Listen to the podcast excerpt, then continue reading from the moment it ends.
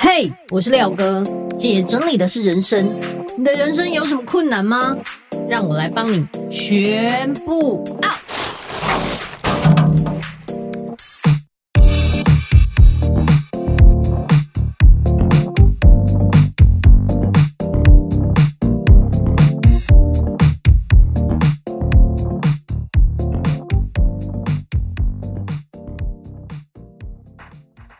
本集节目由云漾生活赞助提供。Hello，大家好，我是收纳幸福廖星云廖哥。我发现来上廖哥收纳补习班的学员，很多人都有神奇的改变。其中让我最感动的是，家里每个人都会一起参与整理。从前只有妈妈一个人要张罗全家的物品，连衣服都要妈妈整理。可是，在上完廖哥的收纳补习班衣橱课之后，每个人都断舍离很多衣服，先生也主动帮忙修理好衣橱的抽屉，甚至孩子也会自己折自己的衣服了。你一定很惊讶，为什么会这样？其实整理衣橱并不难，只要使用适合每个人的收纳方式跟收纳品。可以用很简单的方式，衣橱就能变非常整齐，而且大家都能好好维持。透过两次的线上直播课与两次回家作业，让你拥有像专柜一样漂亮的衣橱。老师会针对你的作业提出改善建议。衣服不是越多越好，而是要审视现在的自己适合什么样的衣服哦。欢迎透过下方链接看看更多衣橱课学员的优秀成果，一起动起来吧！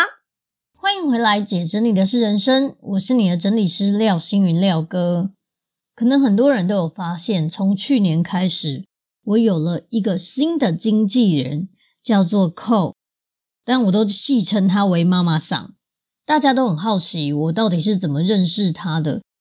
因为感觉她就是一个商业头脑非常强，然后事业女强人，很有远见，然后好像呃跟我是不同世界的人。诶，我现在是不是把她讲得太好听？其实她就是一个很爱管别人的妈妈桑。好啦，开玩笑。其实正确答案就是她是我的客户。在啊两三年前呢，我曾经有收到她的预约，然后去他们家帮她收纳整理。坦白说，他们家是在那种民生社区，非常高级的一个大楼里面。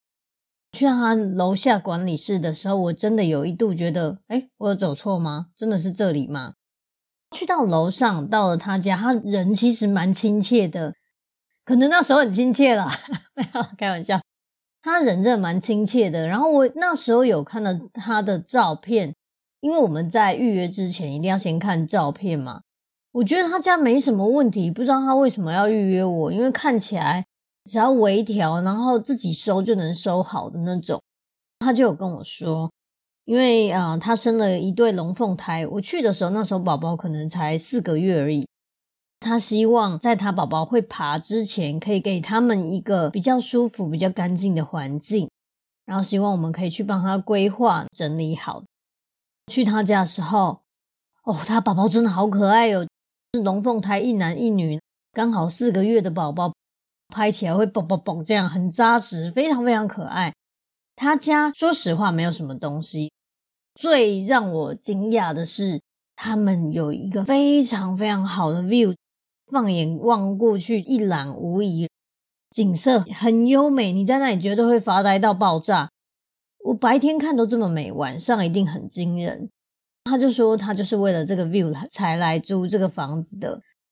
他很酷哦，他没有车，也没有房子，他把大部分的钱都拿去投资。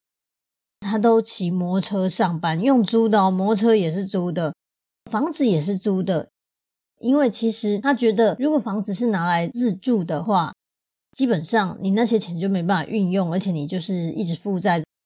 摩托车也是啊，车也是。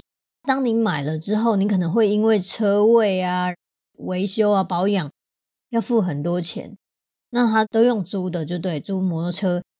你很难想象一个 CEO 就是一个超级大老板，然后但他却过着一个比你还要 king cam 的生活。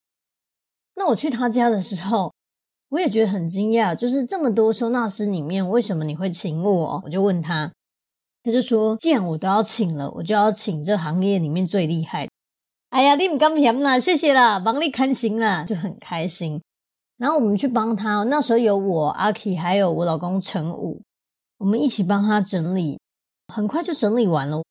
印象中一天半就把他们家三房两厅全部整理完，这是我第一场我估的时间里面竟然提早完成的，所以我觉得他家真的就是东西很少，而且他很愿意断舍离。各位，如果你希望你请整理师啊，很快就可以帮你做完了，甚至是很有效果的话，你的断舍离的速度跟你的抉择力真的要稍微提升一点。因为我们帮你把东西集中，然后你负责抉择，抉择完之后，我们再依照你的需求把你的东西调整到收纳到适合你的位置。可是，一旦你卡关了，你整理的很慢，每一个东西都拿起来回味无穷，然后想归半包，那我们就会卡住。所有的事情我们都可以呃协助你完成，但抉择这件事只有你自己能完成，因为你的东西你要或不要你自己最知道。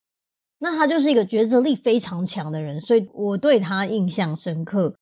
那我们把它清出来不要的东西，好像我印象中还有电动啦，然后很多好好东西，我印象中他结缘出蛮多厉害的东西。那他就问我说：“这些东西应该要怎么清掉？”这样子，我说：“你不要的东西是别人的宝贝，所以我们可以在就民生社区的社团把它送出去，然后我们就把它抛到网络上。哎，超夸张的，五分钟内，就我们把它分成两大袋，五分钟内马上就有人来索取。那因为他们家就是大楼嘛，有管理员，所以我们就把它整理好一包一包之后，写上名字放在楼下。”从头到尾，我们都不会遇到来结缘的人，因为就是管理员跟他对接，然后他就把东西带走。所以，其实这样子的方式，对需要有隐私权的屋主来说，这个是很棒的。总之呢，就是那时候我是去帮他的，然后他就是我的客户这样子。在那之后，因为我在他家的时候就有跟他聊天嘛，聊一聊我现在经营的状况啊，然后聊一聊就是我卡关的点。哎，我说实话，我平常去别人家收纳整理的时候，我不太会跟别人聊我啊哪里有障碍，因为我就是老师，所以你知道老师就会不好意思跟别人聊自己的烦恼。结果我去他家，然后就不知道为什么就跟他聊起了啊我在经营上的苦恼，因为他是一个老板，所以他就就是给我了很多很多的方向。在那之后啊，我们也有继续的联络。甚至啊，他就叫我去上王永福福哥的课啊，宪哥的课啊，叫我去上了很多贵的课。诶，这想害谁啊？没有啦，开玩笑。上完这些贵的课之后，我才发现我以前的眼界很小。就算我愿意去花钱上课，可是我可能没有办法去一下子想要上太贵的课，因为我觉得啊，距离我有点遥远。可是当我去上了这些大师的课之后，我才发现，哇，这钱花的值得啊，是不是？因为你坐在你旁边的同学，每一个都可以给你很大的启发，甚至是平常你的舒适圈的人完全不一样了。当然，也没有一定要跟同学怎么样，就是啊，一定要什么有生意上的往来。可是就是因为这样，反正你看到不同同学，然后不同的眼界，就会有很多不一样的想法。总之呢，他叫我要去上贵的课的时候，我也就乖乖就去真的去上。虽然花钱花得很痛，但是觉得好值得哦，好值得。在那之后，他就给了我很多工作上的建议，甚至是约我去跟呃他认识的一些老板们见面。诶，怎么听起来有一种色情的感觉？不要误会哦，就是一些电商老板，因为他自己就是电商的老板。啊，也认识了链家小铺啊，或者是其他跟居家有相关的一些老板，我就觉得哇塞，他人脉非常的广，而且交友广阔，然后人缘非常好。那时候我就跟他说啊，我觉得我很需要一个经纪人。他就说啊，我帮你找找看有没有适合的经纪人。他就很努力帮我介绍了各式各样不同的人，但是想来想去，好像都没有我适合的。直到最后有一次，我们就跟一个出版社的高层坐下来聊天的时候，寇就开玩笑，就跟那个出版社主管跟他讲说：“哎呦，你当他经纪人啦、啊！”这样，那个、出版社主管一针见血的转过来跟他说：“你才是最适合他经纪人。”然后我跟寇就对看了一眼，觉得哇塞，原来寻寻觅觅，原来你就在我身边这样。因为当时其实他就是一个电商老板，他压根没有想要经营哦我的这一块，因为他自己都忙死了。可是其实像我提到的，他家他蛮极简的，然后东西也不多，又很喜欢断舍离啊，然后收纳整理的这一块，所以其实我真的觉得我跟他一拍即合啊。虽然你们可以看到，很多时候我都会故意做一些梗图闹他，就说他对我很坏呀、就是 故意说他怎样，放他很丑的图等等。但其实我们真的相爱相杀。然后有一件让我印象非常深刻的事情，在我们还没有合作、即将要合作之前呢，他就给我了一份 A4 纸，有几张 A4 纸，他就有点像 PowerPoint 的印出来的。然后里面就有大概写说，他规划我这个人从二零二二、二零二三、二零二四等等会做什么事情。当时我看到上面写的时候，我都觉得，哇塞，也规划太多了吧？嗯哼，正了解了，就是完全不把它当一回事。我真的觉得，对了，有梦最美，写得很好，这样也没有特别把它当一回事。然后我们就开始合作了。当然，在前面。进行了很多很多的调整，毕竟我们是两个不一样的个体，然后需要去做同一个事业的时候，其实会有很多磨合，也会需要沟通的时候。那我觉得他真的是一个很厉害的人，一个说服大王，或者是说一个掌控欲很强的人，好不好？掌控欲很强的人，艺术家性格，常常就是他叫我干嘛，我都不会马上做，就一直在那里拖啦。然后或者是有灵感才一次交很多作业的那种，常常把他气死。可是其实，在我们这样子慢慢的配合的情况下，我的样子改变了，就是我形象改变了啊，我的作品改变了，我的任何一切都慢慢的变得有质感。而且他是一个很厉害的人，我觉得他很有远见。他在经营我这个人的这个事业，还有我所有我们一切的东西的时候。他其实是很有远观的，他看得非常非常远。他叫我做什么，我都有一种，我都不知道他要干嘛，我都不知道他要干嘛。所以他就是感觉我们两个的合作有点像什么？他给我一块拼图，跟我说：“你等一下去把这块拼图，然后拼另外一块这样子。”然后我就埋头苦干的去拼拼这两块拼图。可是只有他才知道这个拼图全部拼起来，它整个蓝图有多大。但是我我就锵锵的，就是我看到什么就做什么，他叫我做什么就做什么。总而言之，就这样做做做做。现在呢，我们已经合作一年了。在这之后呢，我回头看他当时给我的那个 A 四纸，那个年度应该要做的事情，我们全部都完成，甚至还多完成很多其他当时没有想到的事情。例如像你们听到的这个 Podcast。他那时候就是想，哎呀，我这么爱讲话，讲故事很引人入胜，那要不要把我的所有的案例故事啊、生活分享啊等等都录成 podcast？那当时我也觉得，哎，好啊，就试试看。因为以前其实我就有试过录 podcast，可是你知道，这人都懒惰的，我录了两集我就不行了。结果呢，现在有妈妈桑逼呀，她每一次只要我就是在那里看起来好像有点闲的时候，她就说，哎，录一百集来。我都压力超大，但是总之，我现在回过头来看，我觉得所有他盯着我，就是要求我去做完的事情，就这一片一片散散的拼图，我现在回头看，哎，我还真的拼了不少哦，真的非常非常感谢他。那当然，接下来路还很长，还有很多要走。那我是认为有他，他真的是我的贵人。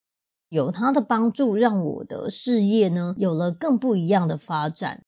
我常常说啊，我跟他的关系有点像什么？我是原料，就像我就是一个面粉。那以前的时候呢，我就只能这个面粉呢，就只能做成蛋糕跟饼干，然后就结束。蛋糕跟饼干就结束。所以我一个人的能力非常有限的情况下，我做的蛋糕跟饼干也很少，就是只能这样。有多少卖多少，然后我就累死了。